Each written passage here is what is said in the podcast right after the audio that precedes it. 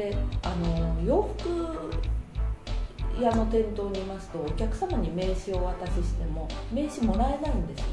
あそうですね。渡すだけですね。ですよね。あのこくださる方っていうのはめったにいらっしゃらないんですよ、はいはいはいはでそれってなんかすごく自分で嫌だったんですいああななあの一方通行っていうあ感じです、ね、のもっと私はあなたのためにいろんなことがしたいのにそこでストップですか？みたいな。返してくれないんですか？というところですね、えああそれであの、まあ、店頭だと、どうしてもあのお客さんから見ると一歩下に見られてしまうから、なんでこんなやつに名刺渡さなきゃいけないんだっていうところは、えまあいろんな意識がそこで働くと思いますけどまず一つ下に見てるっていうこともありますし、え。まあ別にそんなこと明かす必要が何であるんだっていうのもあると思うんですよ。ますね。なるほど。それで保険の道に入られて、こう洋服の販売と保険ってやっぱりガラッと違いもうますか？全然あの最あの物が見えるものと見えない。ええ触れませんもんね保険は。パンフレット触っても分からないです。あの本当にその、まあ、ないものを売るっていうのはえ違いますよね、え違いますよね目に見えないものをどういうふうにイメージしてもらうか難しいですよね、難しいですよね、えまあ、それであの苦戦もしております。イメージしてもらうのっていうのはやっぱり本当に難しいですよね。でまたあまりイメージしたくないことをイメージしていただかなきゃいそうけまなんですよせんからね。もしもの時って大体イメージしたくないですもんね。うん。考えたくない、うん。はい。でもそれでもそれってもうちょっと頑張って突っ込めば安心をイメージしていただけるんじゃないかな、イメージのその先ですね。その先。じゃあどうしよう。ん、う、うん。まだまだうまくはいってないです。が とんでもないです。普段はあの外回りがはいもう外回り中心です。はい。じゃあお店で待ってるのではなくて、えー深川さんがどんどん外にああのイメージとしては多分まずあのおしゃれな飛び込みみたいな感じですよね、ほとんど飛び込みは今しないです。そうなんですか。なんでかっていうとあのやっぱり確率が実に低い。そうですよね。でど飛び込みやすいお店っていうお店だったり会社だったりはみんなが行ってます、そうですよね、はい。それと今やっぱりすごい会社って入りにくくなってえ。ますから、はい、いわゆるコンプライアンス問題ですよね、は昔だったらねささっと入っていけたのが。い、そうですね。なかなかだからもうとにかくやっぱり人と出会うことをたくさん作るようにあとは紹介をいかにもらうかですよね。紹介ですね。紹介ってどうやってもらうんですか？紹介ってなかなか例えば木村さん紹介してくださいでは出ないですよね。そうそうなんですよね。であの紹介好きの人を見つける。紹介好きの人を見つける。はい。なるほど。あのまあそれもなかなかねむ簡単なことではないですけど。うんそうですね、うん、あとはいかにそのお客様と何回かお話ししてる間に紹介するのが当たり前だよっていう雰囲気を作っていく。あ環境から攻めていくっていうことですね、いきなり紹介してくださいじゃなくて この人は紹介しないといけなさそうだな。みんな紹介してくださってますよってそれが何かみたいな。当なるほどなるほど、ね。当然木村さんのお友達はねみんな素敵な方ばっかりでしょうからお会いしたいですってみたいなね。そうするとそうですね、ね、紹介していただ,、はい。い、ただけますよねとか。あとはやっぱり本当の一番私がかっこいいなと思うのは私の話を聞いてえ。もう人に伝えたくなっていただければ最高だと思う。最高ですねね。それは、ね今朝もなんか同僚と話しててえ難しいよねってその域に達するの。えそうですね、でも目指すのはそこ。うん。だからあの人に自慢したくなる。人に自慢した要は私の僕の保険担当はこんなすごい人だよ。はいはい、こんなあので一一緒にいるといいよみたいな、りますよねそれはそういう人っていらっしゃいますよね。はい。そういう人にならなきゃいけないんだとは思ってますけど。なんかちょっとした芸能人みたいな感じで、うん。こう私深川さんと知ってるんだよ、うん。みたいな。えー、すごいじゃないって言われると自信のない方ってものすごく自分を大きく見せようとしてすごく威張るんですよ。ところが深川さんすごい腰が低いんですよ。そんなことないですよ。私態度でかいってしょっちゅう言われるんですよななんか私はこんなにすごいんですっていう人がすごく多いんですね。でいろいろ聞いてみるとあまり実績が上がってない方ほど態度が大きくなる感じが。実績上がってないですし、すごい言い訳考えたんですけどあのいい保険の営業って売れてる営業じゃないんですよ。あ違うんですか？あの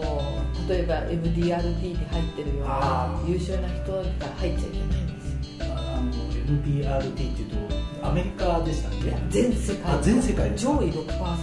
人が実は入っちゃいけないんですよ。あなあの年収が何億円っていうところの人ですよね。この辺の人たちから入っちゃいけないんですそれダメなんですか？ダメなんですよ。実は？はい。なんでかっていうと、えー、商品はまず一緒なんです商品は一緒ですよね。1億円稼ぐ人が300万稼ぐ人が本当に商品は一緒な保険は一緒のものそうですよね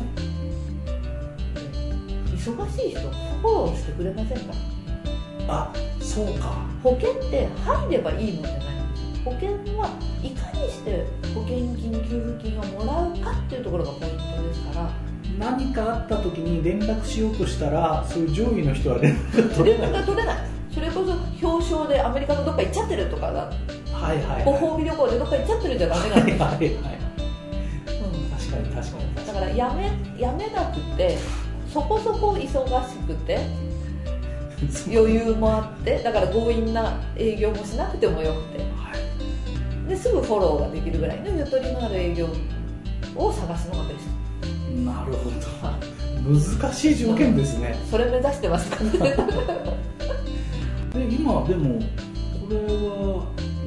ニアライフコンサルタント、はい、なんかねシニアってついちゃうとちょっとあれなんですけど別にこれ誰でもくっつくようなそまだまだそのレベルのものです。はい、途中でいくつか試験を受けていって、はい、そのハードルを超えると途中でもらえるぐらいのそのレベルです、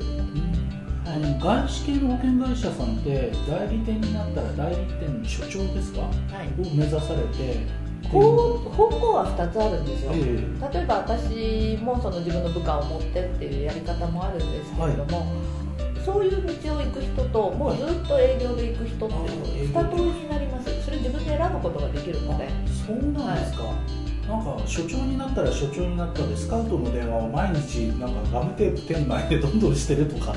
それって営業と変わらないんでしょ？あのー、結局や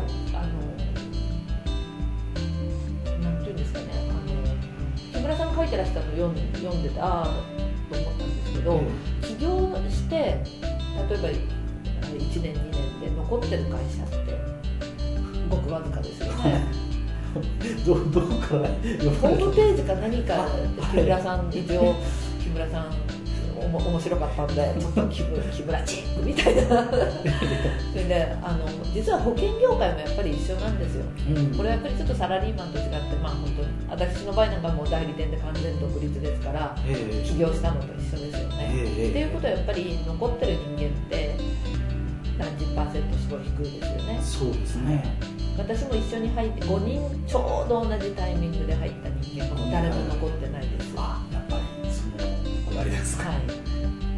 大体50人に1人というふうに企業の場合には言われてるんですが保険業界も似た、まあ、そこまでは厳しくないとは思いますけど、はい、やっぱりあの厳しいですよね。なのでどんどんどんどんやっぱりスカウトをしていかなければいけない。そうですね。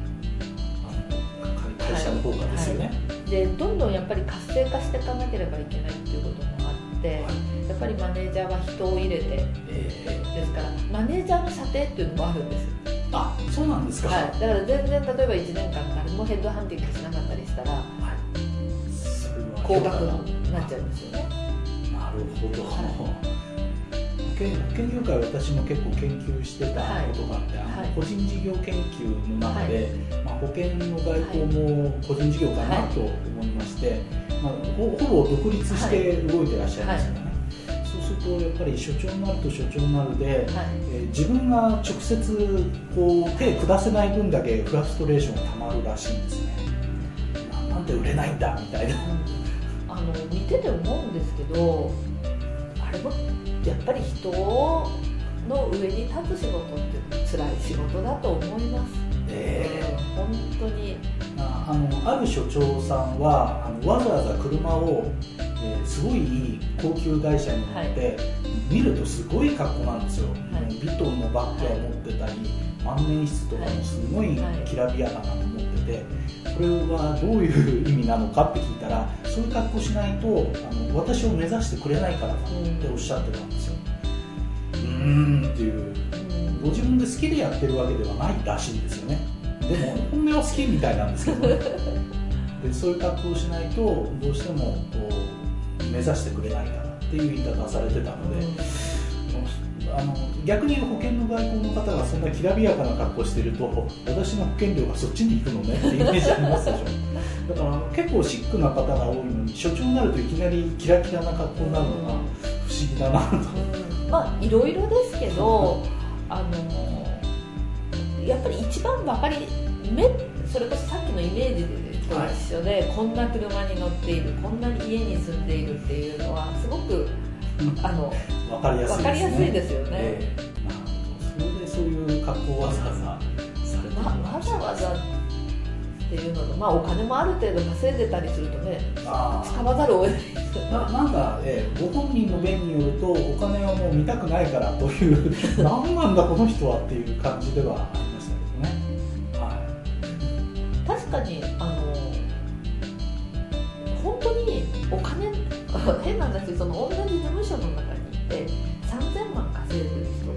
隣に300万も稼いでない人が座ってたりとかそういう世界ですから。